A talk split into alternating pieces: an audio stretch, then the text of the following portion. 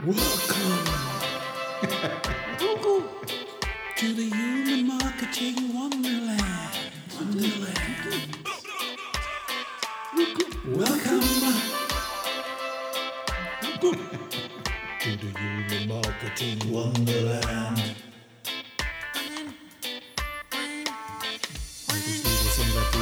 Webvideocon. Heute geht es um Webvideo. Webvideocon. Heute geht es um Webvideo. Webvideocon. Heute geht Danke, es um Christian. Heute geht es um Webvideo. Heute geht es um Webvideo. Webvideocon. Heute geht es um Video,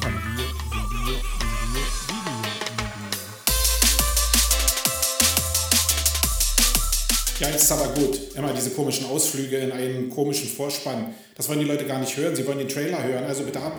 The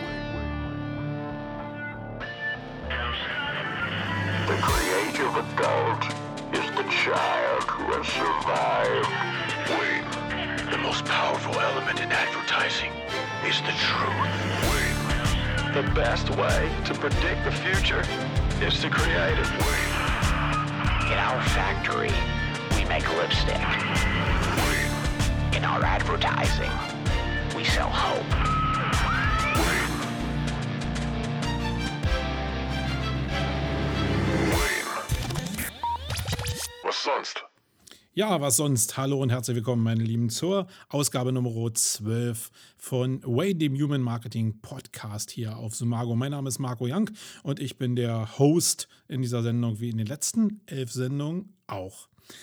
Wir starten hier mit Housekeeping, das heißt, wir räumen so ein bisschen den Hausstall auf von der letzten Sendung, kümmern uns so ein bisschen darum, was die Kommentare so hergegeben haben in der letzten Ausgabe und das wollen wir machen, aber nee, nee, nicht einfach so.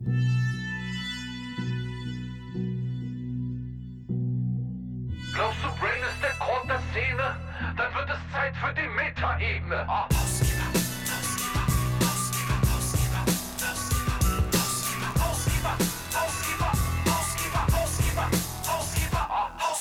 Äh, Housekeeper. Ja, was war in der letzten Ausgabe so in den Kommentaren los? Wer hat da geschrieben? Welche Fragen gab es vielleicht noch? Da war unter anderem mein Namensvetter Marco, der gefragt hat, warum denn die Speaker bei der SEO Campix und bei den anderen Veranstaltungen der Campix Week umsonst jetzt rein dürfen. Früher mussten doch immer alle bezahlen. Ja, Marco, das war früher so und du kannst einfach mal gucken, wie sich die Barcamps in den letzten Jahren entwickelt haben. Da draußen gibt es gar nicht mehr sehr viele, die verstehen, wie so ein Barcamp funktioniert und dass eigentlich alle so auf Augenhöhe miteinander reden sollen. Das heißt auch denselben Preis zahlen. Das hat in den letzten Jahren ganz gut geklappt. Das ist aber in diesem Schwenk hin zum Content Marketing mit anderen Content-Formaten eigentlich überhaupt nicht mehr möglich. Und du kannst dir vorstellen, wie schwierig es ist, eine Woche zu organisieren, wenn du mehrere Konzepte intern fährst. Und deswegen haben wir gesagt, okay, nein, die Leute, die wirklich was beisteuern wollen und die sich Mühe geben wollen und jeder, der selbst Vorträge hält, weiß, dass das auch eine ganze Menge Arbeit macht. Wenn wir das so ein bisschen fördern wollen, dann lassen wir die Leute wie in den anderen Konferenzen auch umsonst rein. Und dafür müssen die anderen, die immer nur zuhören, diese Teilung gibt es ja, mehr bezahlen. Das ist die Logik, die ist relativ einfach und damit können wir so die ganze Week eigentlich relativ gerade ziehen und damit ist es weniger Administrationsaufwand. Ähm, natürlich wäre es cool gewesen, dass wir dieses Barcamp-Ding einfach hochhalten, aber da muss ich einfach sagen, da kann ich nicht einmal im Jahr den Vortisch dafür leisten, sondern das hätten die Barcamps irgendwie leisten müssen und das Format ist halt, wie gesagt, untergegangen oder äh, nicht mehr das, was es mal war und ich kann jetzt nicht von den Leuten dauerhaft erwarten, dass sie verstehen, was ein Barcamp ist vom Ansatz her und dieses Geben und Nehmen. Ich glaube, die Zeit ähm, spielt dann ein bisschen gegen die Augenhöhe, muss ich sagen. Das muss dir und mir nicht gefallen, aber das ist halt einfach so. Und wir haben uns einfach realistisch in die Augen geguckt und haben gesagt, wie machen wir das jetzt und sind zu dem Entschluss gekommen, das in der Art und Weise zu handhaben. Dann war ein zweiter Kommentar da zu dem, was ich letzte Mal gesagt habe, nämlich zu dieser Blacklist in der Wikipedia, wo der Martin Missfeld drauf ist. Da habe ich ja ein paar Sätze zu verloren und fand das ja nicht so richtig cool, muss ich sagen. Ähm, jetzt hat der René sich gemeldet und gesagt, hey, ich bin auch hier ähm, Moderator in der Wikipedia. Und das ist halt alles gar nicht so, wie es aussieht, sondern die Wikipedia ist halt ein Freiraum, da organisieren sich die Redakteure selbst untereinander, da gibt es Administratoren, da gibt es irgendwelche Top-Administratoren. Und äh, das ist irgendwie das Gerechtigkeitssystem. Und diese Liste, die der eine äh, Mensch da aufgebaut hat, wo er den Martin Missfeld draufgesetzt hat, das ist nur eine Liste, um sich selbst einen Bookmark zu machen, welche schwarzen Schafe denn da draußen rum äh, ähm, rumstreunern. Und äh, die ist überhaupt gar nicht allgemeingültig für die Wikipedia und jeder Autor hat da faktisch seine eigene Liste. Ja, René, das mag so sein. Wir hatten uns ja eigentlich auch schon auf dem Affiliate-Stammtisch in Leipzig darüber unterhalten. Das können die Leute natürlich nicht wissen, was wir da besprochen haben. Aber es ist wohl so, dass wirklich jeder ähm, Admin da seine eigene Liste hat. Aber in dem Fall, wie Martin es jetzt geschildert hat, wirkt es natürlich so, als ob er auf eine Blacklist kommt. Und der Mensch, der diese Blacklist angelegt hat, der hat jetzt auch nicht so kommuniziert auf dem, was ich von Martin lesen konnte, als ob er das nicht anlegen wollte, um es auch in der Wikipedia zu verbreiten. Und selbst wenn es jetzt noch nicht so ist, frage ich mich natürlich, welche Macht haben da Autoren in der Wikipedia so eine Liste anzulegen und Leute einfach zu blacklisten. Das finde ich schon ziemlich krass. Das bleibt auch so. Ähm, ich finde das nach wie vor toll, René, dass ähm, du und viele andere Moderatoren da so viel mit so viel Eifer in der Wikipedia unterwegs sind und probieren, den Stall, der wahrhaftig nicht so leicht ähm, sauber zu halten ist, da sauber zu halten. Aber ich glaube auch insgesamt, ähm, dass da sehr viele Autoren in der Wikipedia drin sind, die wirklich einen grundsätzlichen Hass gegen Leute haben, die gerade SEO machen. Und da, glaube ich, ist die Zeit so ein bisschen überholt. Aber ich muss ja immer noch dazu sagen, es gibt immer in der Welt da draußen solche und solche. Ich habe ja in der letzten Woche so einen Blogpost gemacht zum Thema schnell und hektisch reich werden im Netz und Infoprodukte und was man daraus macht. Könnt ihr gerne mal nachlesen, packe ich noch in die Shownotes rein. Und da geht es ja genau um diesen Part, dass da irgendwie auch sehr viele schwarze Schafe unterwegs sind, auch aus dem SEO-Bereich, aber auch aus sehr vielen anderen Bereichen, die eben die Preise versauen und dazu gehört das vielleicht auch. Ja, Martin hat es selbst ja zurückgefahren, hat gesagt, er will es nicht so groß aufhängen. Ich nehme es dann auch ein bisschen runter, aber wundere mich natürlich schon grundsätzlich ein bisschen über die Wikipedia. Und die Frage ist natürlich auch, wie lange bleibt die Wikipedia überhaupt noch auf der Stelle, wo sie jetzt ist. Das Demods-Verzeichnis hat es damals ja vorgemacht, dass es auch sehr schnell runtergehen kann. Und ich kann mir vorstellen, dass ähm, mit diesem riesen Donation-Banner da oben, ähm, das spricht ja nicht dafür, dass die Ausstattung in, in monetärer Sicht so üppig ist. Das spricht vielleicht auch dafür, dass ähm, ja, das irgendwann auch als System ein bisschen abgewirtschaftet ist. Mal gucken, was da kommt. Ich habe schon eine ganze Menge miterlebt im Bereich SEO und äh, im Bereich auch Internet und welche Portale und ähm, Seiten hochgespült wurden. Und ich habe auch ganz viel wieder fallen sehen. Und deswegen warten wir einfach mal ab und haken das auch ab. Danke in jedem Fall für den Kommentar von dir, René.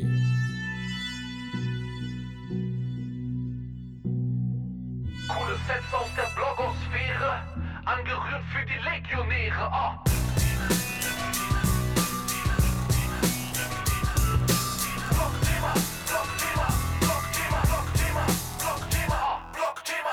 Blockthema. Wer hier in den letzten Ausgaben schon ein bisschen zugehört hat, der wird ja wissen, nach, nach dem Housekeeping, dass nach dem Housekeeping immer das Blogthema kommt. Das heißt, ich gucke innerhalb der letzten 14 Tage in die Blogs rein. Ich habe ja so einen relativ groß bestückten Feedreader und gucke, ob da so Sahnestückchen dabei gewesen sind, die euch vielleicht interessieren aus den Themenbereichen ähm, Content Marketing und SEO und noch angrenzenden Feldern. Ihr wisst ja, ich bin mit Drohnen unterwegs, ich bin im Filmmaking unterwegs. Also alles, was mit Content-Formaten zu tun hat, das sauge ich auf und ein paar tolle Fundstücke, die will ich hier immer reproduzieren.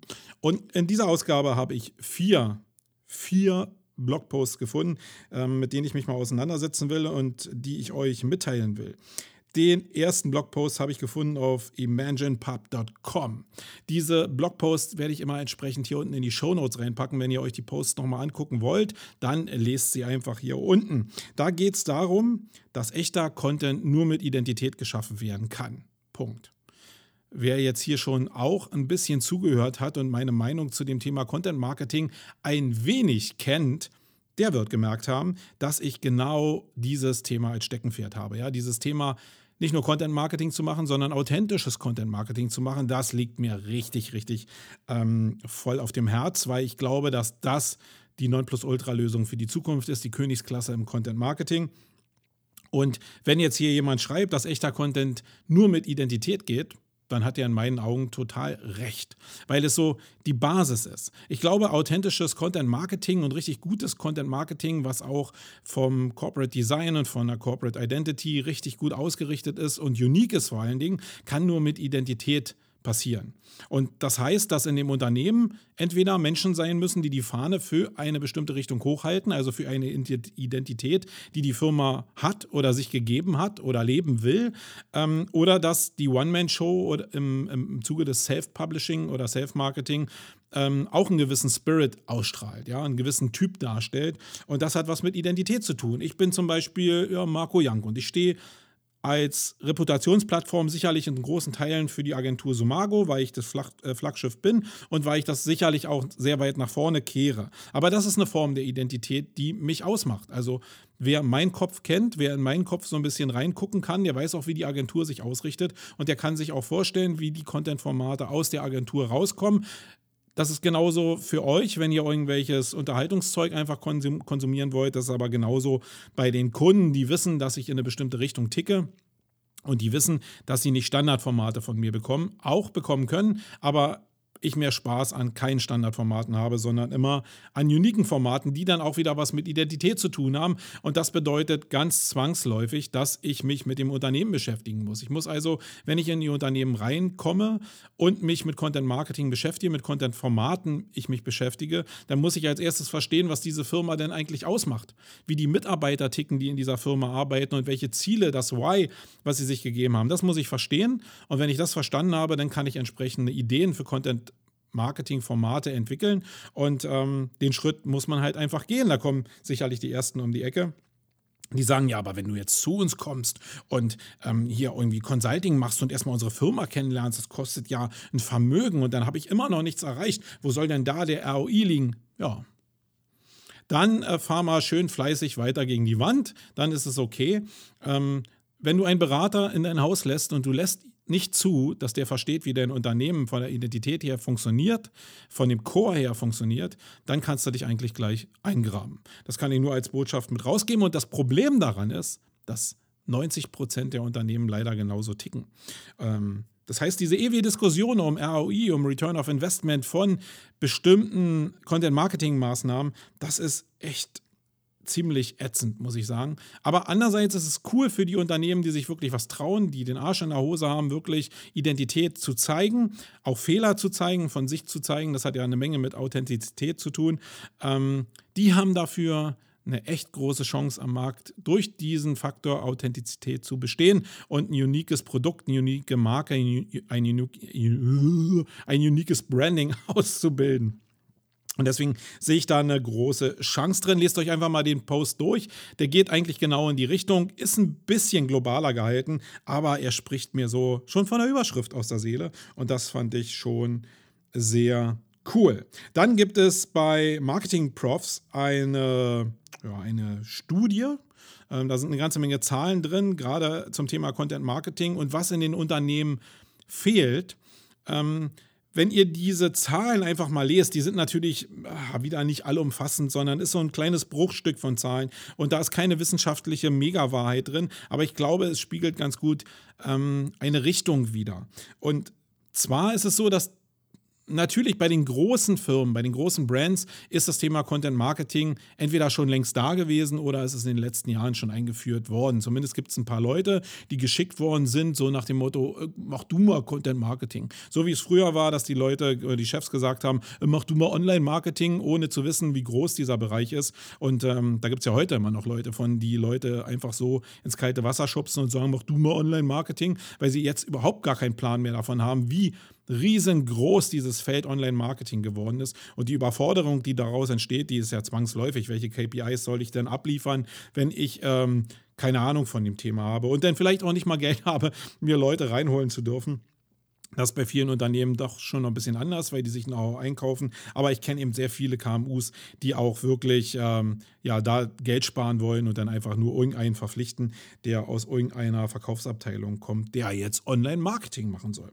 Sehr skurrile Geschichte. Aber die Großen sind in vielen Bereichen schon ganz gut aufgestellt. Und was in diesen Zahlen rauskommt, und das ist eigentlich für mich die Kernaussage, ist, dass sie natürlich in Strategie und in, in Marketing, Plattformverwaltung und im Seeding relativ gut aufgestellt sind, weil diese Firmen ja oftmals schon auch große PR-Abteilungen haben und diese ganzen Skills aus dem Marketing schon aufgesogen haben, gerade die Offline-Skills. Aber was wirklich fehlt in, in-house, ähm, was man natürlich auswärtig produzieren lassen könnte. Aber was in-house fehlt, ist die Content Creation. Also die Formatfindung und die Formatbildung, die Formaterstellung fürs Content Marketing. Content Marketing Formate eben.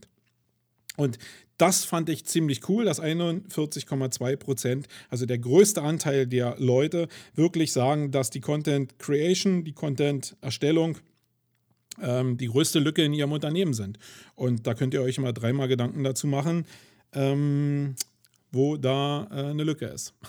Das ist sicherlich auch der schwierigste Part und da muss jeder seine eigenen Antworten finden. Ähm, wir finden Antworten hier bei Sumago schon über Jahre und ähm, ich bin gespannt, wer und ähm, ja, welche Agenturen da draußen nachziehen, weil ähm, ich glaube, das wird wichtig sein. Abseits der skalierten Geschäftsmodelle, wer sich in dem Bereich, gerade der aus SEO kommt, positioniert, weil das ist nun mal mein Steckenpferd und ich habe die ganze Agenturlandschaft sehr gut unter Beobachtung, nicht weil das alles nur Konkurrenten sind, sondern weil ich die meisten äh, CEOs von den Firmen natürlich auch persönlich kenne und die mich schon lange begleiten und natürlich auch früher mal One-Man-Shows waren und jetzt äh, teilweise kleine oder große Agenturen haben. Und deswegen kenne ich die sehr persönlich und ich finde es sehr, sehr interessant, wo sich welche Agentur hinentwickelt, wo mit skalierten Ansätzen in Richtung ähm, schnell und hektisch reich gearbeitet wird oder wo mit Gehirnschmalz und der Kreation vielleicht auch in eine bestimmte andere Richtung gearbeitet wird. Und dann gibt es natürlich noch diesen ganzen technischen On-Page-Bereich, der natürlich immer noch riesig ist.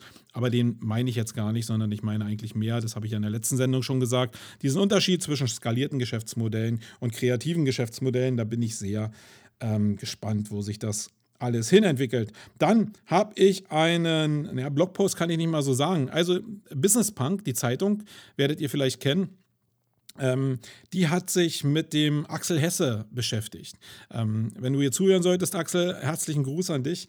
Ähm, wirklich ein ich kenne ihn gar nicht so super gut, aber das, was ich von ihm kenne, ich habe ihn, glaube ich, einmal getroffen in meinem Leben, aber das, was ich von ihm gesehen habe, ist so, ja, Brothers in Mind, würde ich mal sagen. Also auch ein ganz verrückter Typ und in einem äh, Podcast, den er mal mit dem Philipp Westermeier äh, gemacht hat, hat er auch gesagt, dass ähm, ja eher so ein Freak ist, dass er sich, dass er darauf achten muss, dass er sich mit Leuten umgibt in seiner Firma, die genauso freaky sind wie er und die ihn verstehen und er nicht Zeit damit verschwendet, ähm, Leuten erklären zu müssen, was er für ein Typ ist. Und ähm, ja, ich sage ja, Brothers in Mind, ähm, ich glaube, da sind wir uns sehr, sehr ähnlich.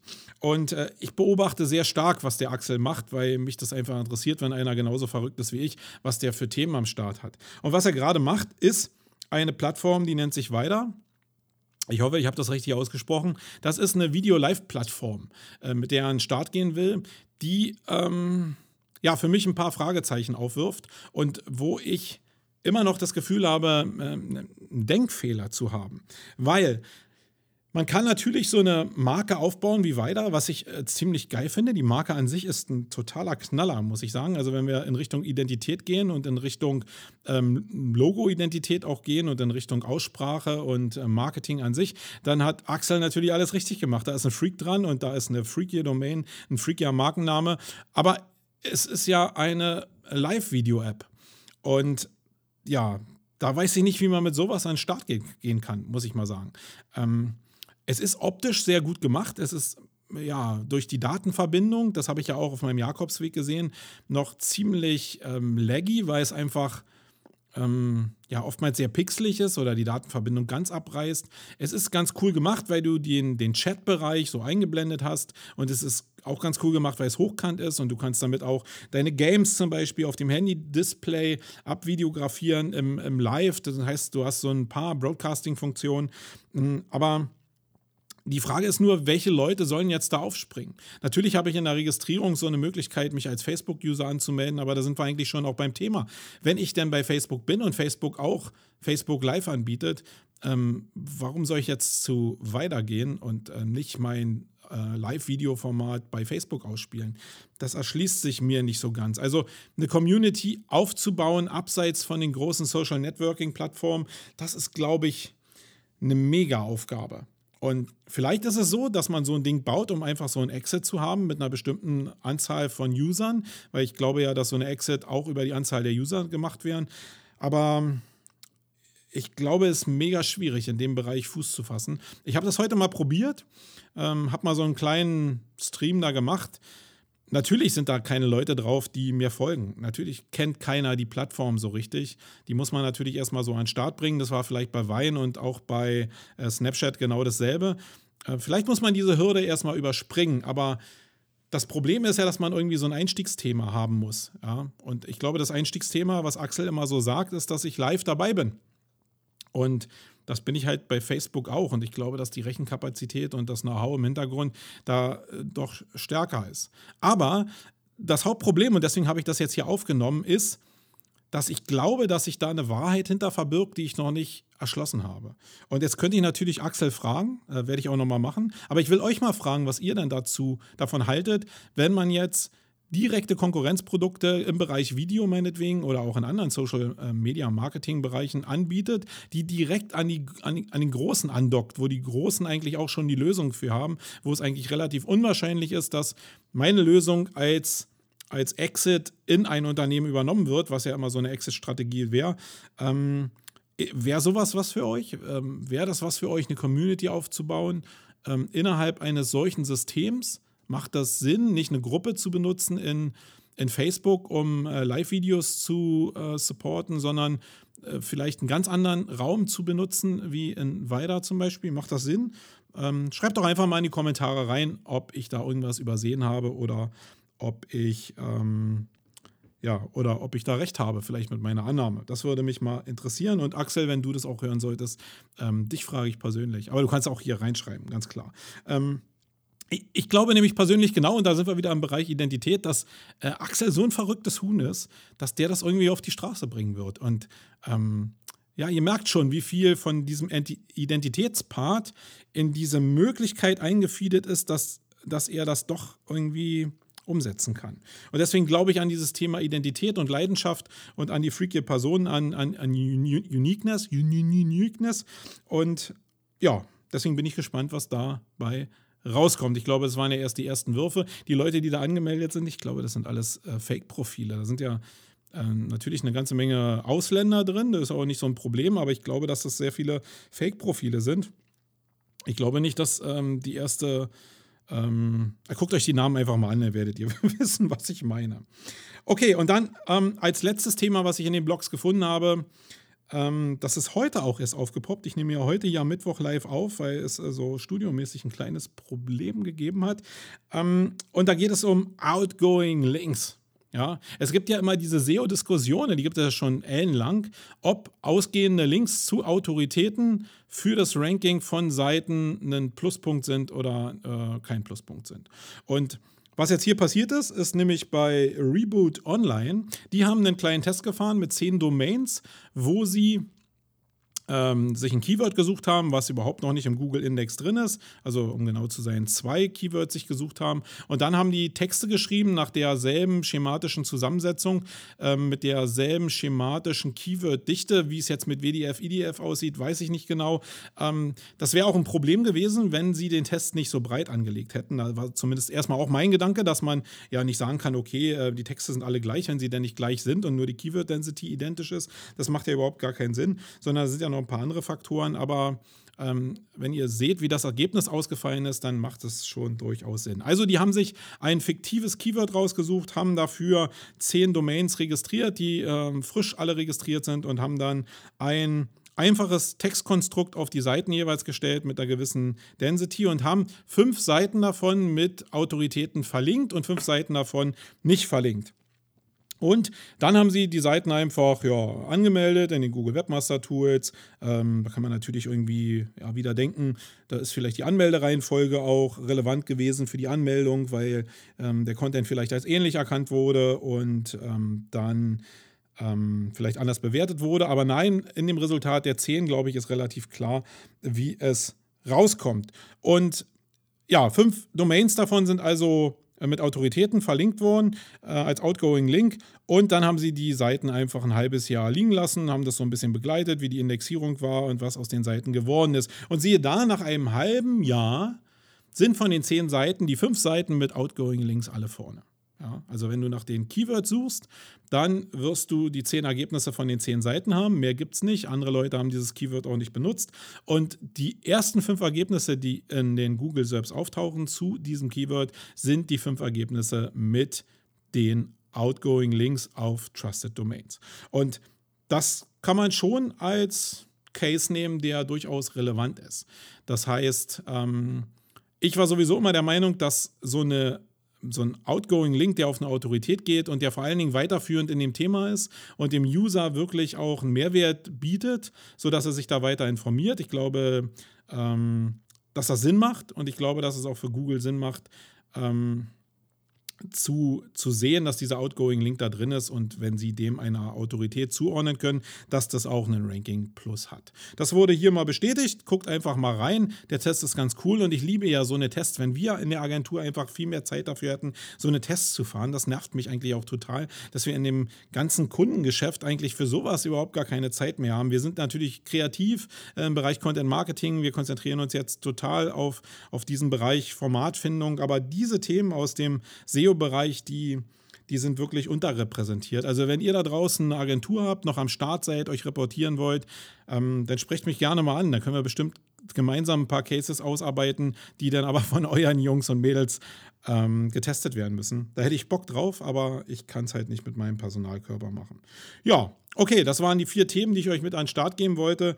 Der nächste Themenblock ist das Hauptthema und da geht es um die Webvideocon, Webvideo-Marketing.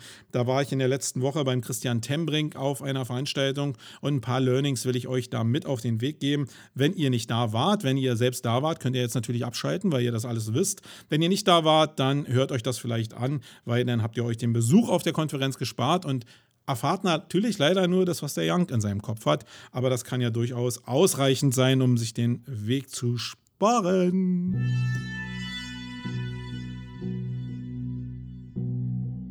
Denken groß wie eine Daisy Cutter. Sei bereit für das Main-Geschnatter. Ah.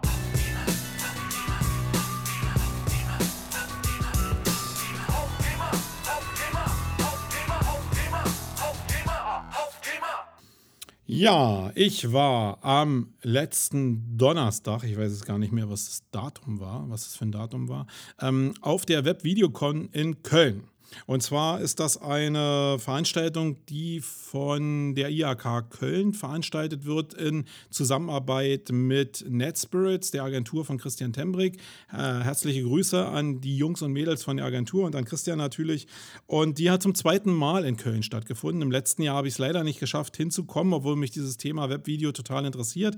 Aber das war auch relativ kurzfristig, hat mir der Christian auch gesagt. Deswegen hatte ich es zwar auf dem Schirm letztes Jahr, aber konnte da nicht hin. In diesem Jahr wollte ich das mal anders machen, weil natürlich auf der einen Seite ich mir mal angucken will, was der Christian da überhaupt im Bereich der Veranstaltung äh, macht, also mit so einer Konferenz, was er da aufzieht. Und weil mich das Thema Webvideo natürlich auch interessiert und ich weiß, dass äh, Christian ein paar coole Kunden hat, äh, die er sicherlich animieren konnte, auch da zu sprechen. Und so war es dann auch. Und deswegen hat es sich für mich gelohnt. Ich habe dann im Anschluss an diese Konferenz gleich auch einen Workshop bei NetSpirits gebucht. Jetzt war ich sowieso schon mal in Köln und ich habe wirklich wenig Zeit, mich mit dem Christian immer zu unterhalten, obwohl ich dich da draußen schon wirklich urig lange kenne. Aber so ist es bei vielen anderen Social-Kontakten ja auch oder Leuten der Szene, dass ich die ein, zwei Mal getroffen habe, kaum einen Satz mit denen gesprochen habe, äh, aber irgendwie trotzdem das Gefühl habe, dass wir uns ähm, im Geiste zumindest relativ nah sind und ähm, Deswegen habe ich mich gefreut, diese Zeit einfach mir mal zu nehmen und habe diesen Workshop einfach gebucht. Gerade weil ich auch nochmal diese Hard Marketing Sales Seite, die er ja oftmals in YouTube beackert, einfach auch nochmal hören wollte, weil dieses Thema YouTube und authentisches Content Marketing ähm, teilweise ein bisschen konträr zu dem läuft, wie man denn solche Sachen vermarkten kann. Und da ist der Christian eher auf der Vermarktungsschiene unterwegs mit harten KPIs, ich mehr auf der authentischen Seite. Das Problem ist aber, dass beides zusammen halt ganz gut funktionieren würde. Nicht äh, das eine oder das andere, sondern wieder, wie es im Leben ist. Ähm, das Leben ist grau und deswegen fand ich es ganz cool. Ja, also wir waren in einem Riesensaal von der IAK und da waren 220 Menschen drin und eigentlich relativ viele Leute. Und wenn man sich mal so umgeguckt hat, bei den Teilnehmern, dann ist schon aufgefallen, fand ich, dass der Anteil im Videomarketing-Bereich, also oder äh, grundsätzlich im Bereich Webvideo oder im Kreativbereich, ähm, dass der Anteil von Frauen sehr, sehr hoch war. Ja, Im SEO-Bereich und im technischen Bereich haben wir eher die Tatsache, dass da die Frauen eher unterrepräsentiert sind. Aber im Webvideo-Bereich und im Kreationsbereich scheint es andersrum zu sein. Da scheinen die Frauen eigentlich die Oberhand zu haben. Deswegen wundert es mich eigentlich, dass wir auf der Contentix oder auf den Content-Marketing-Tagen der letzten, äh, im letzten Jahr ähm, so wenig Frauen eigentlich am Start hatten. Äh, das müssen wir noch ein bisschen ändern. Da scheinen unheimlich viele Frauen aktiv zu sein, aber vielleicht hat sich das auch im letzten halben Jahr erst geändert. Ich glaube, dass sich dieser Bereich Videomarketing und Video an sich, also Bewegtbild, in den Agenturen sowieso sehr stark verändert hat. Und ob das jetzt so ein riesen Boom-Thema ist, also ich glaube, es ist ein Boom-Thema, aber ob es in den Firmen wirklich so ein Boom-Thema ist, was dazu führt, dass Personal und auch Ressourcen und Budgets eingestellt werden, um diese Bereiche gerade von Bewegtbild wirklich zu bespielen für Social Media, das, ähm, ich weiß nicht, das habe ich noch nicht so richtig äh, im Kopf, das sehe ich auch noch nicht so richtig. Aber die, Richt die Richtung ist auf jeden Fall da. Und deswegen bin ich so ein bisschen hin und her gezogen. Okay, das Programm war, ähm, bestand aus einem Track, ähm, aber dafür waren da sehr viele, wie ich fand, hochkarätige Leute und Leute, wo ich gedacht habe, ja, die können mir bestimmt einen Input liefern. Und angefangen hat die ganze Sache natürlich mit einer Vorstellung von der IAK, sowas muss sein, das müssen die Teilnehmer tolerieren, das muss der Veranstalter auch tolerieren, wenn du so halt so, ein, so eine Kooperation hast. Dann muss auch die IAK mal so ein paar Sätze dazu ableiten. Oftmals ist es ja relativ trocken. Ähm, ich habe zum Beispiel mal, ich glaube, bei den Online-Marketing-Rockstars, da hat der Bürgermeister von Hamburg mal gesprochen.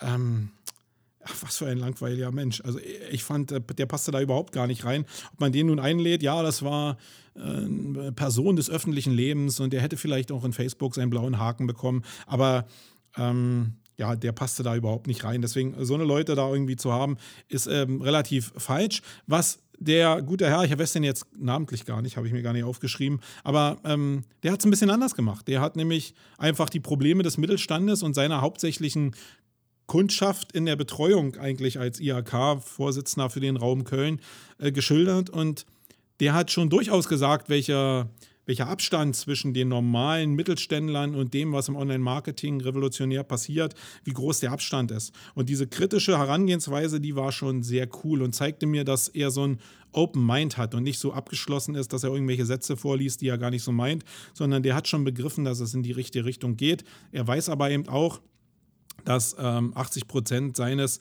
organisierten Klientels ähm, einfach überhaupt gar nicht in der Richtung unterwegs sind, weil sie entweder auch teilweise zu alt sind. Ja, ähm, sind ja viele Unternehmen, die, glaube ich, zumindest von, von der Führung her relativ ja, 40 plus sind und die, die da drunter sind, haben vielleicht noch nicht so die Reichweite in der IHK. Ähm, zumindest hat er erkannt, dass das ein Problem ist und das fand ich schon sehr, sehr sympathisch. Das war schon ein Unterschied zu anderen Konferenzen. Aber begonnen hat dann der erste Track mit einem Vortrag von der Caitlin Bigelow und zwar ist die von Rockenbock. Kannte ich vorher überhaupt gar nicht. Ähm, ich glaube, Christian hat auch gesagt, dass er ja das durch eine Recherche einfach rausgefunden hat, denn haben sie die Caitlin angesprochen und gefragt, ob sie nicht sprechen will, weil sie einen, einen schönen Case zu YouTube-Marketing und zu, ähm, zu den Möglichkeiten hatte, wie KMUs auch in hochumkämpften Bereichen mit ihren Produkten Fuß fassen können und dazu YouTube zum Beispiel, also Bewegtbild benutzen können. Und bei Rockenbrock ist, handelt es sich um ein Unternehmen, was Spielzeug herstellt, Kinderspielzeug, was so ähnlich funktioniert wie Lego. Ist ein bisschen anders aufgebaut, müsst ihr euch mal angucken, googelt mal nach Rockenbrock und dann werdet ihr sehen, dass es so ähm, ja ähnlich. Es ist so eine Mischung, wie ich finde, aus Lego und äh, Fischertechnik, wenn ihr das noch kanntet. So früher, ich in meiner Kindheit habe eine Menge mit Fischertechnik gespielt, ja, ähm, wo man so die Steine so ineinander schieben konnte. Also ich war da ein mega Fan von. Ich glaube, das gibt es jetzt gar nicht mehr so richtig. Ähm, aber so ähnlich ist das mit Rockenbrock und Rockenbock. Und ja, die Caitlin hat so ein bisschen erzählt, wie ähm, das Ganze entstanden ist, dass sie ähm, vor sieben Jahren circa, also sie ist seit fünf Jahren da, aber vor sieben Jahren begann das so, da hat sie so ein bisschen historisch erzählt, dass sie als Unternehmen ziemlich mit dem Rücken an der Wand stand und Lego ähm, alles so ja, tot gemacht hat. Faktisches Lego weltweit anscheinend ich habe natürlich, ich weiß, was Lego so produziert. Ich weiß, dass jedes Kind in Deutschland zumindest, äh, glaube ich, die haben alle Lego-Bausteine, ähm, dass die Filme produzieren und sich Riesenlizenzen leisten von äh, LucasArts oder Disney. Ähm, aber die Kesseln hat noch mal so ein bisschen erzählt, wie groß eigentlich der Anteil also die Dominanz von Lego in der Welt ist. Und hat da ein schönes Beispiel genannt, nämlich dass, wenn du die 20 größten amerikanischen Spielzeughersteller zusammennehmen würdest, dann haben die noch immer äh, einen gnadenlosen Abstand zu, zu Lego. Und ähm, ich glaube, sie meinte jetzt auch wirklich nur amerikanische Spielzeughersteller. Aber es zeigt zumindest, welche Dominanz Lego in dem Bereich hat und dass es Spielehersteller oder Spielzeughersteller in dem Markt bestimmt nicht leicht haben. Also sie standen so ein bisschen mit, der, mit dem Rücken an der Wand und dann muss jemand gekommen sein, da sie aber erst seit fünf Jahren da ist, konnte sie jetzt den Spirit dieser Entscheidung nicht so ganz transportieren. Das war äh, für mich schade, weil ich liebe genau diesen Spirit, der sich dahinter bewirkt, äh, bewegt ähm, ja, sie standen mit dem Rücken an der Wand und irgendeiner musste jetzt die Entscheidung treffen, wir müssen uns in eine neue Richtung bewegen. Und irgendeiner mit äh, etwas Spirit, ja, der, der muss ja die Entscheidung gefällt haben, okay, wir starten jetzt in YouTube, weil das als Bewegtbild äh, eine Plattform ist, die für uns äh, relevant sein muss. In die Richtung wird sich alles entwickeln. Ähm, die ersten YouTube-Stars waren geboren und man kann da Reichweite generieren. Da muss einer eine Vision gehabt haben. Und dann haben sie angefangen, eine Agentur zu beauftragen. Also der erste Schritt war eine Agentur, ähm, dass sie Videoideen kreieren sollten ähm, in einem bestimmten Setup. Das heißt, zu Anfang lag der Fokus auf, äh, das Spielzeug ist so für Kinder von ähm, drei bis zwölf Jahre, glaube ich, war der Fokus. Ähm, also relativ jung. Und da wollten sie halt Videos machen, die auf der einen Seite actionlastig waren. Sie wollten also ihre Figuren, die sie da haben, äh, zum Leben erwecken, wollten zeigen, dass in den Städten, die, so ähnlich wie Lego, ja, müsst ihr euch mal angucken, ähm, so ähnlich wie Lego, dass, dass die Figuren zum Leben erweckt werden, dass die sprechen, dass die irgendwie greifbar sind und dass da Action-Videos mitgemacht werden, die die Kinder halt lieben. Und das hat ganz gut funktioniert, weil mit, ähm, mit dem, dass es ein bisschen vermarktet wurde und dann sich rumgesprochen hat, wirklich ziemlich schnell so eine ja, Kiddie-Community entstanden ist, von Leuten, die dieses Spielzeug liebten und so eine Mund-zu-Mund-Propaganda daraus entstanden ist, dass die Kinder das halt cool fanden, ähm, Rockenbock zu haben. Und da wisst ihr ja selbst um die Macht, ja. Wenn es einmal so ist, dass die Leute, die Kinder sagen, hey, das ist total cool und wenn die in einer Runde zusammensitzen und jetzt spielen und mit diesem Spielzeug spielen, dann geht das ziemlich schnell, macht das ziemlich schnell die Runde. Und wenn du da einfach 100 Influencer im Kinderbereich hast, ja, da geht das natürlich auch mit dieser Mund-zu-Mund-Propaganda, ähm, dann kannst du, glaube ich, ziemlich schnell was erreichen. Und das hat bei Rock'n'Brock halt ähm, Rock'n'Brock sehr gut funktioniert. Und dann haben sie noch eine zweite Videolinie angefangen, nämlich äh, sie haben sich mit, mit dem Aufbau der Sachen beschäftigt. Das heißt, Aufbauanleitungen gegeben, nicht nur in Papierform, sondern eben auch in Videoform. Und sie haben danach, ähm, das war schon in der Zeit, in der Kesslin da war, ein Format gestartet, wo die Eltern und die Großeltern bespielt wurden ähm, und denen erklärt wurden, warum dieses Spielzeug halt so cool ist. Also ein bisschen Erwachsenenbildung, um verstehen zu können, wenn der kleine Knirps zu den Eltern oder Großeltern wandert, warum dann ähm, dieses Spielzeug gekauft werden sollte. Und das waren die großen Felder. Ähm, die haben ein paar hundert Videos produziert, wie gesagt, die ersten über eine Agentur. Danach haben sie es in-house geholt, was ich auch glaube, der beste Weg ist, wenn man das Format nochmal ändert. Lohnt es sich sicherlich auch nochmal eine Agentur für die Kreativfindung äh, reinzuholen. Aber äh, im Kern ist es, wenn das, wenn das Format erstmal steht und man die Richtung auch erkennt und jetzt nicht ein direkter ROI da ist, aber so eine erkennbare Richtung in Form von Traffic da ist und KPIs in Form von Traffic oder Abos da sind, ähm, dass man dann in-house die Sachen produziert, selbst wenn man sich Freelancer reinholt, die dann aber in-house die Sachen tagesweise produzieren. Das haben sie gemacht, haben ein paar hundert Videos davon äh, an den Start gebracht. Es ist wirklich eine lebhafte Community entstanden. Die Kiddies lieben das Zeug und dieses Spielzeug. Und ähm, ja, mittlerweile haben sie, haben sie ähm, 67 Millionen Views, was nicht wenig ist. Und sie haben den Weg gefunden, dass 50 Prozent ihres Website-Traffics über YouTube generiert wird. Und das zeigt eigentlich wieder mal, wie cool ist es, ein eigenes Format auszuprägen. Ähm, es muss nicht immer ein Handy sein, was man in den Mixer schmeißt, sondern es kann einfach der Umgang mit deinem Produkt sein, aber auf eine ehrliche, authentische Weise. Entweder, ja, also bei der Aufbauanleitung oder bei dem bei Spielzeug kann man ja sowas auch authentisch machen, indem Personen wirklich darüber reden oder indem man halt so kleine Actionformate wie Lego-Style baut und Unterhaltung bietet. Das gehört natürlich auch zum Content-Marketing dazu. Also aber wirklich ein Format auszuprägen, was die anderen vielleicht nicht so haben. Oder vielleicht auch ein Format auszuprägen, was die anderen haben, aber was man mit seinem Spielzeug halt auch umsetzen kann. Und siehe da, es funktioniert ja auch selbst als Copycat. Wichtig ist aber, diesen Kanal YouTube nicht als Hosting-Plattform für Videos zu benutzen und zu sehen, sondern den Kanal YouTube wirklich als Social-Media-Plattform zu sehen. Und das ist auch die große Stärke, dass die Kiddies sich um das nächste Video wirklich reißen und die Geschichten von den Charakteren wirklich sehen wollen. Und das ist, glaube ich, ein Riesenschritt gewesen ja, das war sehr cool. Ähm, für die ist es gerade cool, weil, die, weil das Spielzeug wirklich relativ hochpreisig ist. Ich glaube, so die Standard-Sets kosten, wenn ich das richtig in Erinnerung habe, zwischen 100 und 500 Dollar, was für ein Spielzeug gar nicht, nicht sehr preiswert ist. Ähm, und da eine Community zu haben und hohe Margen natürlich zu erwirtschaften, sie, sie sprach immer davon, dass die Margen relativ hoch sind, dass der Markt aber relativ umkämpft ist. Ähm, das ist schon cool, wenn du einen Marktanteil da erzeugen kannst und eine hohe Marge mit äh, einem hohen Preis erzeugen kannst. Das ist cool. Aber du musst eben ja, den Arsch in der Hose haben, wirklich auf dieses Pferd YouTube zu setzen und das als vielleicht letzten Ausweg auch zu sehen und in die Richtung zu gehen. Das würde ich mir bei vielen Mittelständlern da draußen wirklich wünschen. Ja, danach kam der Joe Pavlas, der ist Head of Digital Strategie bei Warner Brothers.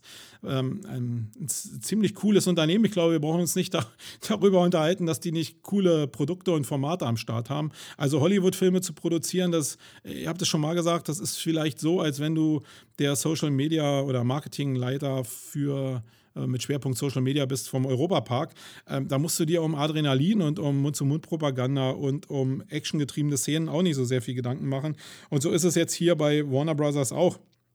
Die leben natürlich von den riesen Hollywood-Produktionen, von diesem ganzen Marketingapparat, der da dranhängt und müssen eigentlich nur noch aufsatteln und das in die richtigen Bahnen lenken. Was sehr interessant war, ist, dass sie natürlich auf das Thema Mobile total setzen. Ja, also die meisten Views kommen über das Thema Mobile und dass sie sich sehr stark darauf spezialisiert haben, dass sie für die einzelnen Formate, die auf den Mobile Devices stattfinden, eigene äh, Formate produzieren und eigene Formen produzieren.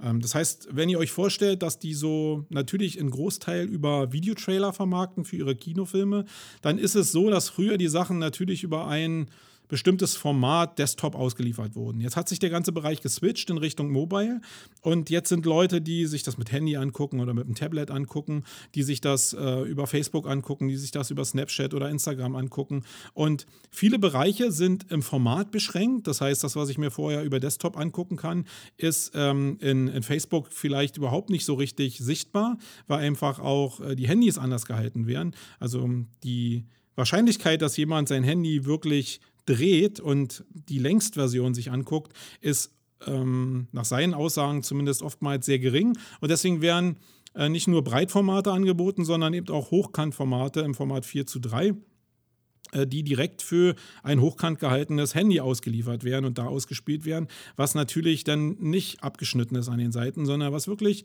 als Trailer neu geschnitten in einem neuen Format geschnitten wurde. Und das spinnt sich so weit fort, dass für bestimmte Formate, nämlich wie Snapchat oder Instagram, wo es eine zeitliche Begrenzung gibt, die ähm, jetzt nicht bei einer Minute liegt, sondern die bei meinetwegen 10 oder 15 oder 20 Sekunden liegt, dass die äh, Trailer grundsätzlich umgeschnitten werden, weil du kannst dir in einem YouTube-Trailer vielleicht noch leisten, relativ ruhig anzufangen, ein bisschen Mystery anzufangen und dann irgendwie in den Hauptcontent reinzukommen. Das kannst du dir aber bei einem 15-Sekunden-Format überhaupt nicht leisten. Da musst du bang, gleich auf den Punkt kommen und gleich dein Format zeigen, also die besten Szenen zeigen und dann kannst du es vielleicht noch ein bisschen austüfteln lassen. Das heißt, da werden für alle Devices und für alle Möglichkeiten und für alle Social-Media-Plattformen entsprechende Formate gemacht. Und das ist natürlich für die total cool.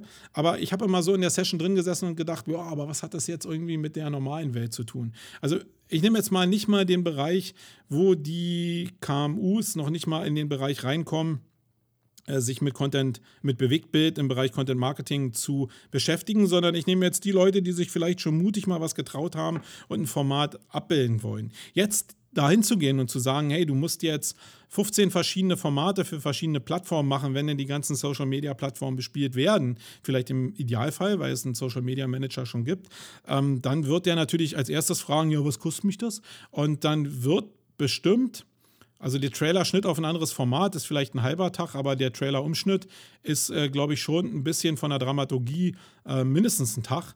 Und ähm, wenn ich jetzt davon ausgehe, dass so ein Tag von einem Freelancer einfach für den KMU-Bereich ähm, so, ja, 1000 Euro, sage ich mal, kostet, wenn der ein bisschen was drauf hat, dann sind wir bei 15 Formaten, bei 15.000 Euro nur für die Formatbildung. Und ich glaube, das lässt sich für Warner Brothers sehr gut darstellen. Das lässt sich aber für einen KMUler überhaupt nicht so richtig darstellen. Das heißt, das wird ein Problem bleiben, ja, Formate übergreifend anzubieten. Entweder es gibt da so, dass man sich auf eine Formatgröße einigt irgendwann die dann ausgeliefert wird. Ähm, das äh, ist ja so in Blogs auch so, dass bestimmte Grafiken zum Beispiel in den Blogpost so gesetzt werden, dass sie der 1200er 628er Größe entsprechen, die als ähm, Social Media Bild für Facebook zum Beispiel ausgegeben wird oder in Twitter ausgegeben werden kann. Ähm, dass man so unique Bildformate findet und da entsprechend eben auch unique Videoformate findet. Aber das wird sicherlich noch ein bisschen dauern. Wer in dem Bereich jetzt unterwegs ist und wirklich was für Mobile tun will, der muss Mobile First denken und die Formate produzieren.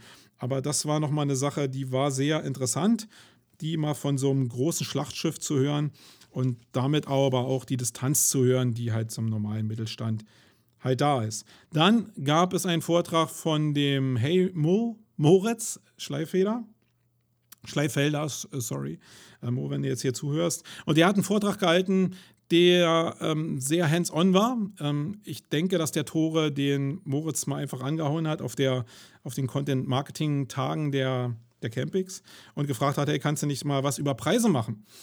Und äh, genau das hat er gemacht. Er hat als Freelancer dargestellt, was er als Filmschaffender für einen Tagessatz hat, für einen Halbtagessatz hat und für einen Stundensatz hat. Und ich fand das total wichtig und total cool, weil es so ein paar Fragezeichen gerade von KMU-Kunden, aber auch von Agenturleuten ähm, schließt oder beantworten kann, was das Pricing grundsätzlich angeht. Ich glaube, dass es da ein Riesenmysterium noch gibt, wie denn Preise sich zusammensetzen für die, äh, für die, für die Formatfindung und gerade für die etwas Low-Budget-Formatfindung. Du kannst natürlich losgehen und dir Fernseh- und Videoteams oder Filmproduktionsteams da draußen engagieren. Die kosten dann Betrag X und dafür kriegst du auch Sicherheit und wirklich eine geile Hochglanzproduktion. Aber du kriegst halt nicht so ein YouTube Low-Budget ähm, authentisches Format, weil da auch gar nicht die Leute arbeiten, die das machen wollen, weil in dem anderen Bereich halt von, von den Margen hier, denke ich mal, ähnlich verdient wird, aber halt die Budgets größer sind und damit die Endsumme auch größer ist. Deswegen fand ich super, dass der Moritz einfach mal ein paar Zahlen von sich genannt hat. Und ich kann das ja abseits von dem, was ich auch noch in den, äh, in den Shownotes hier schreiben werde, auch mal sagen. Das ist nämlich so, dass er für den Tag 900 Euro nimmt, für den halben Tag 550 Euro nimmt und für die Stunde 250. Ähm, ich glaube, das sind sehr realistische Zahlen. Wobei natürlich, müssen wir ganz ehrlich sagen, ähm, man nicht für eine Stunde gebucht wird, sondern man wird entweder für Tage gebucht oder man wird für ein Projekt gebucht und dann sind die Preise sowieso noch ein bisschen anders. Es gibt aber mal eine Hausnummer darüber, was da draußen am Markt so ist und man kann ein bisschen kalkulieren, wenn man jetzt an es schaffen sollte mit ihm zusammen und der kann eben auch Ton und der hat die Technik auch so, äh, die er bereitstellt, ähm, dass man vielleicht mit einem Tag äh, Ton und Video bei einer Formatidee, die schon da ist, ihn engagieren kann und einfach so einen 10, 12 Stunden Tag abreißen kann. Bei Videoleuten sind die Tage nicht acht Stunden, sondern oftmals ein bisschen länger, wenn die Sets größer sind. Ähm, die sind da ein bisschen flexibler als der eine oder andere Onliner. Und dann weiß man, dass man ja 900 Euro pro Tag investieren muss. Und er sagt auch, dass Natürlich, dass nur das Rohvideo ist. Du musst es dann selbst noch schneiden. Das heißt, es gibt noch einen Tag Postproduktion. Gibt in der Regel auch noch einen Tag, wo man ähm, eine Präproduktion hat. Das heißt, man muss sich ja ein bisschen darauf vorbereiten. Das heißt also, drei Tage, 3000 Euro für ein Videoformat kann man schon rechnen, um ein Bewegtbildformat an den Start zu bringen. Und dann reden wir immer noch von Low Budget, aber natürlich mit Fremdkräften ähm, oder Freelancern, die dir das Leben so ein bisschen einfacher machen, wenn du selbst noch nicht die Formatidee hast und selbst noch nicht das Know-how im Unternehmen hast, um das nach vorne zu bringen. Ja, das fand ich sehr cool. Ich habe da auch noch ein paar Stimmen im Nachgang gehört, die gesagt haben, ja, was interessieren mich seine Preise? Ich, pff, ja, ich muss sagen, das ist relativ kurz gedacht. Ich glaube, das, das sind genau die Wahrheiten, die, die, die ich da draußen hören will. Also wenn ich mir die Kathleen zum Beispiel äh, angehört habe, die hat auch auf Nachfrage nichts über Preise gesagt. Ja, jetzt kann man sagen, okay, die waren noch nicht vor sieben Jahren in den Unternehmen. Das heißt, man weiß nicht genau, was die Produktion von der Agenturseite gekostet hat für die, für die ersten Videos. Aber das sind so die Zahlen, die mich mal interessieren würden, welche Investitionssumme da wirklich am Start ist, um in das Thema Videomarketing oder YouTube-Video reinzukommen. Und ähm, ja, und die Zahlen danach, wo sie da war, die sagt sie halt einfach nicht. Und bei vielen Videoformaten ist es halt so, ähm, da habe ich auch mit Christian drüber gesprochen, dass die Produktionskosten so angelegt werden, dass es wirklich nur um die Hardware geht und ähm, ja, vielleicht um die Fremdkräfte, die da drin sind. Aber wenn du in-house zum Beispiel deine eigenen Formate machst, dann gibt es halt sehr wenig Leute, die dir mal eine Rechnung aufmachen, wie lange du jetzt auch in der Agentur gesessen hast, um ein bestimmtes Format zu finden und dafür ein Pricing-Modell auszubilden. Ähm, dazu gehört natürlich auch, dass ich die Stunden meiner Mitarbeiter irgendwie ja, äh, in den Preis mit einrechne. Und die Zahlen zu hören, das fehlt mir grundsätzlich auf Konferenzen, sondern es wird immer nur von den großen digitalen Errungenschaften in Video und im Marketing gesprochen. Aber so ein bisschen Zahlen und, und, und, und, und ähm, ja, so Making-of-Geschichten, die fehlen mir halt grundsätzlich. Und das finde ich schade. Da sollte sich die Agenturlandschaft, äh, die, die Veranstaltungslandschaft hin entwickeln. Wir werden zumindest bei der Campix darauf achten, dass wir die Leute so beackern, dass sie vielleicht ein paar Zahlen raushauen. Ja, dann war noch ein Vortrag da ähm, von Dennis Müller von Tube One. Die kommen aus der Ströer-Gruppe und machen Influencer Marketing. Das passt sehr gut zum Thema Video, weil es ja wirklich so ist, dass die Leute, die in YouTube jetzt groß geworden sind und die fette Abozahlen und fette Viewzahlen haben, dass die gerade die Rockstars eigentlich im Verdienst sind. Die ganze Marketingwirtschaft rennt in Richtung der Influencer und das sind die YouTuber zu großen Teilen. Und weil alle dahin rennen, gibt es natürlich auch bestimmte Influencer-Marketing-Plattformen, die dir für die Marken, für die, für die ähm, für die Advertise, ne, für, für die Vermarkter ähm, die Kontakte machen. Und das sind die ganzen Plattformen, die da draußen sind, wie eben Tube One oder wie Reach Hero, äh, um mal ein paar Beispiele zu sagen, die dir den Kontakt zu den YouTubern herstellen und sagen, okay, für den und den Preis äh, würde ich jetzt meine Reichweite irgendwie in den Ring schmeißen. Das war sehr cool. Der hat auch wenig Zahlen gesagt. Der hat äh, gesagt, dass alles toll ist und äh, dass sie super Kontakte haben. Und das Problem ist, ich glaube das auch. Und so größer das Unternehmen ist, umso mehr können die mit dem, mit dem Geldbündel wackeln und umso mehr YouTuber, gerade hoch, ähm, hochinfluente Facebooker, äh, Facebooker, YouTuber werden ähm, da natürlich sehr schnell eingefangen. Also wenn du da als Kleiner hinkommst und sagst, ja, willst du 1000 Euro verdienen, dann wird natürlich nicht viel passieren, sondern wenn du über so ein Netzwerk natürlich auch Festverträge hast und das ist der große Vorteil von diesen großen Agenturen, dass die Leute auch fest unter Vertrag nehmen, weil die sich ausrechnen können, welche Vermarktungsbreite die haben.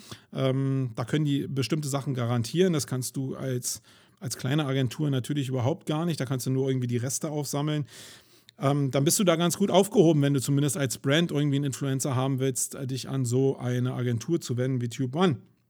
Und da hat er ein paar Ausflüge gemacht, ähm, die gezeigt haben, wie, wie, wie extrem cool dieses Thema ist. Was aber auch also mein zweiter Gedanke war eigentlich immer, ja, wie lange sollen das noch gut gehen? Wenn so viel Kapital in dieses authentische Marketing fließt, also das, was über authentisches Marketing zumindest mal groß geworden ist, dann ähm, glaube ich, kann man sich ausrechnen, wie lange das noch gut geht. Dann steht auf jedem Video irgendwie Dauerwerbesendung oben, da kann man zu Anfang noch einen Spaß draus machen. Am Ende des Tages wird es aber da drin münden, dass die Leute halt den äh, Leuten nicht mehr glauben und dann ist es nicht mehr authentisches Marketing, sondern einfach nur Blabla mit Marketing. Und dann wird es vielleicht auch nicht mehr diesen Schwung geben. Ob die YouTuber da in der Lage sind, da den Verlockungen vom Kapital nicht zu erliegen, ähm, das wage ich mal zu bezweifeln. Deswegen glaube ich immer noch an das Authentische, gerade weil es bei den großen Stars in YouTube wieder ausstirbt. Das heißt, es gibt ja immer die Möglichkeit, nachzuwachsen und dann selber auch zu verbrennen.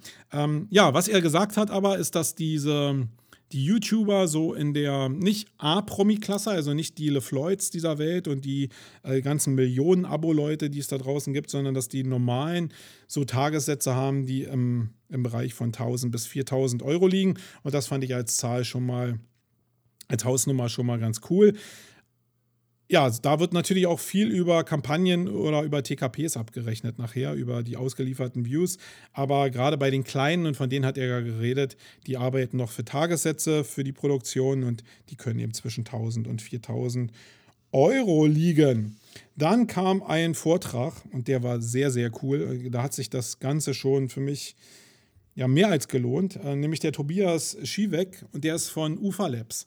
Der hat ein bisschen was darüber berichtet, wie er oder wie sie bei UFA Labs neue Formate ausprägen, ohne auf den ROI des Contents-Formats zu gucken, sondern für sie ist die höchste Priorität mit bestimmten gerade Techniken, die gerade State of the Art sind, wie 360-Grad-Videos, Virtual Reality, äh, Drohnenzeug etc. pp., dass sie damit probieren, Formate auszuprägen und das zu gestalten mit YouTubern zum Beispiel, die in so eine, in so Fun Funnel reinzuholen, dass die Spaß miteinander haben und das abzudrehen. Da haben sie ein Format zum Beispiel entwickelt auf YouTube, das nennt sich Unlocked.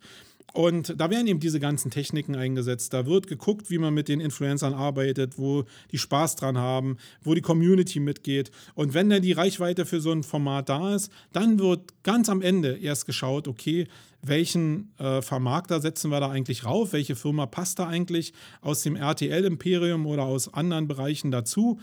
Und ähm, ja, dann schauen sie am Ende faktisch, wie sie die ganze Sache monetarisieren können. Und der Ansatz ist eigentlich genau den, den ich die ganze Zeit ja, predige, den viele andere da draußen auch predigen, aber vielleicht nicht laut genug predigen, den man aber immer wieder predigen muss, dass man nämlich beim Content Marketing nicht als erste Frage nach dem äh, die Frage nach dem ROI stellt, sondern erstmal eine Idee hat und von der Idee selbst so angefixt ist, dass es einem was wert ist, in die Idee zu investieren. Und nichts anderes macht UFA Labs, nichts anderes hat auch meinetwegen die äh, hat E Plus gemacht mit Curved, mit dem Magazin. Sie haben erst aufgesetzt und das Budget bereitgestellt und dann mit den Erfolgen, die dann hoffentlich kommen, die muss man natürlich auch ähm, dann erwirtschaften, sich dann darüber Gedanken machen, wie kann ich das denn monetarisieren und wie kann ich das denn für Conversion ausnutzen. Das ist der richtige Weg im Zuge vom, von ähm, Formatfindung und von, ähm, ja, von authentischem Marketing. Ich glaube, das ist wirklich einer der Hauptschlüssel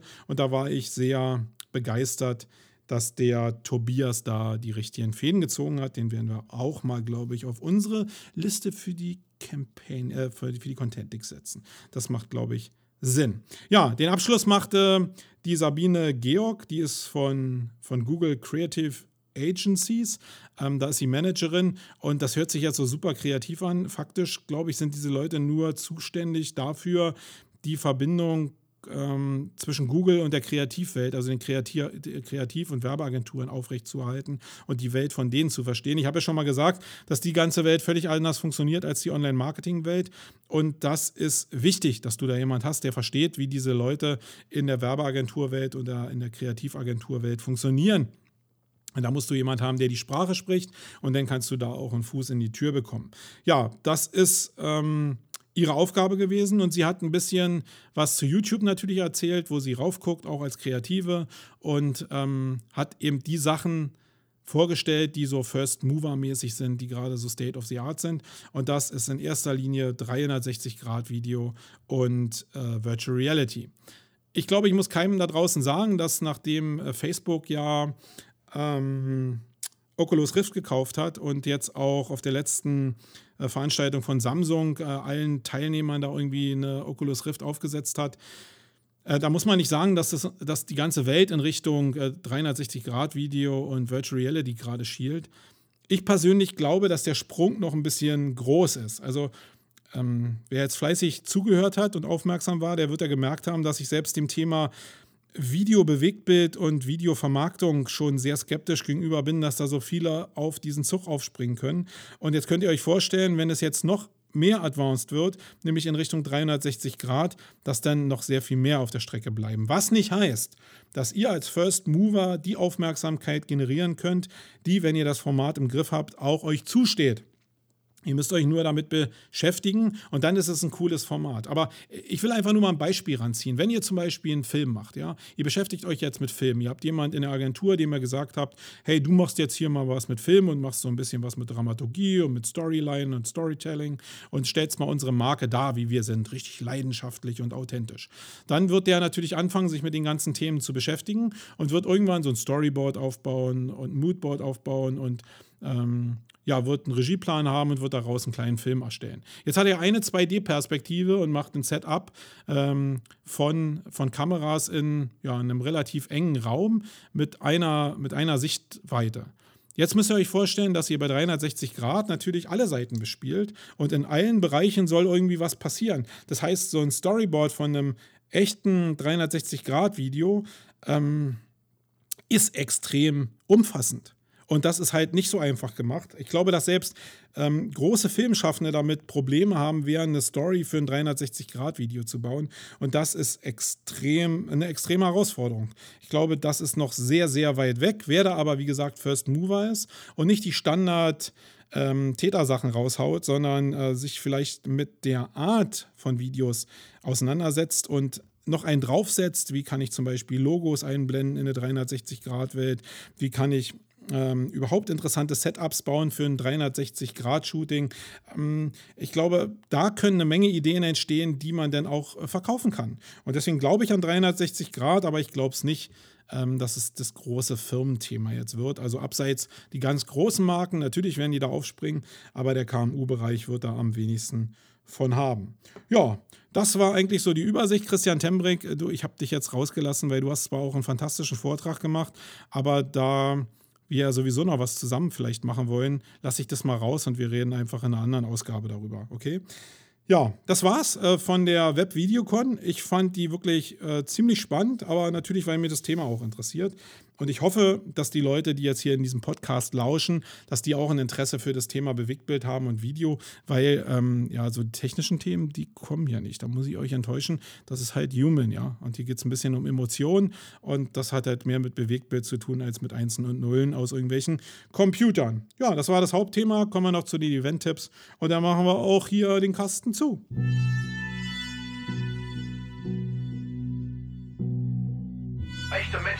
Scheißmaschine. Geht ins Hirn wie eine Jet-Turbine. Ah.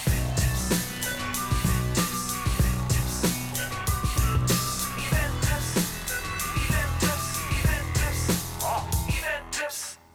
So, bei den Events habe ich eigentlich nur einen Tipp, ähm, den ich persönlich auf der Pfanne habe. Wie gesagt, ihr könnt mir gerne, wenn ihr Veranstalter seid, irgendwelche Event-Tipps reingeben.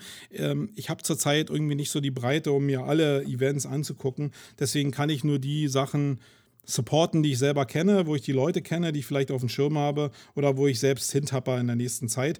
Ich wäre viel lieber noch auf Barcamps gegangen. Ich glaube, die Barcamp-Saison fängt jetzt gerade erst an. Da wäre ich voll gerne hingetappert, aber ja, jetzt, äh, die Feriensaison fängt auch an. Das heißt, ähm, es wird immer enger. Die Leute gehen jetzt hier langsam auch. Ähm, der Rudi ist ja gerade auch in Urlaub gegangen, habt ihr vielleicht gelesen. Und deswegen ist es sowieso ein bisschen enger und ähm, da kriegt man natürlich Konferenzen nicht so leicht unter.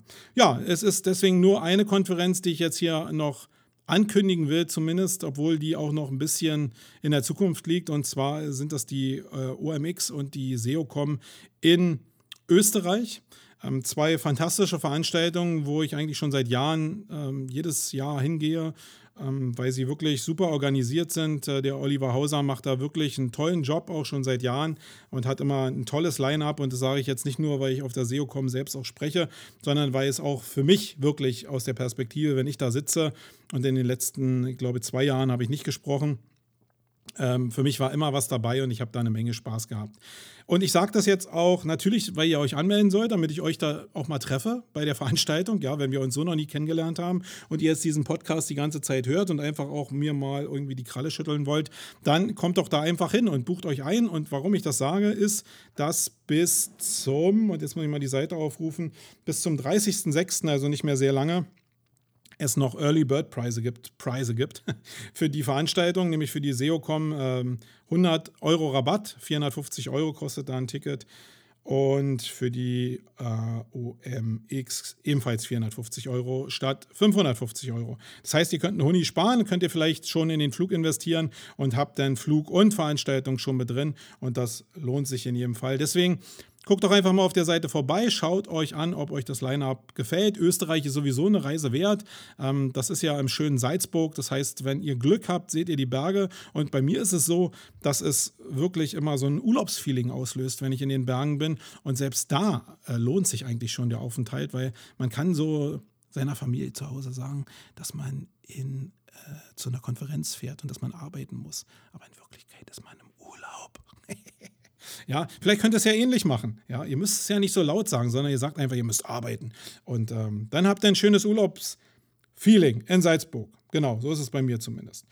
Ja, das war's in dieser Ausgabe von Wayne. Ich hoffe, für euch waren auch ein paar Sachen dabei, die ihr spannend fandet. Wenn ihr noch Fragen haben solltet zu bestimmten Themen, die ich hier angerissen habe, wo ich vielleicht irgendwas gesagt habe, wo ich zu fachidiotisch geredet habe oder ihr nicht mitgekommen seid, dann fragt mich einfach. Ihr könnt hier in die Kommentare schreiben. Ihr könnt aber auch nach mir mit dem Namen suchen und mich auf Facebook oder in Twitter kontaktieren oder auf Xing oder per Mail kontaktieren. Ähm, und dann könnt ihr mir schreiben und dann werde ich auf jeden Fall antworten, weil das ist mir schon sehr, sehr wichtig. Ja, das war's. Ich bin raus. Euer Marco. Bis nächste Mal. Tschüss. Wait. The creative adult is the child who has survived. Wait. The most powerful element in advertising is the truth. Wait. The best way to predict the future is to create it. In our factory, we make lipstick. in our advertising. We sell hope.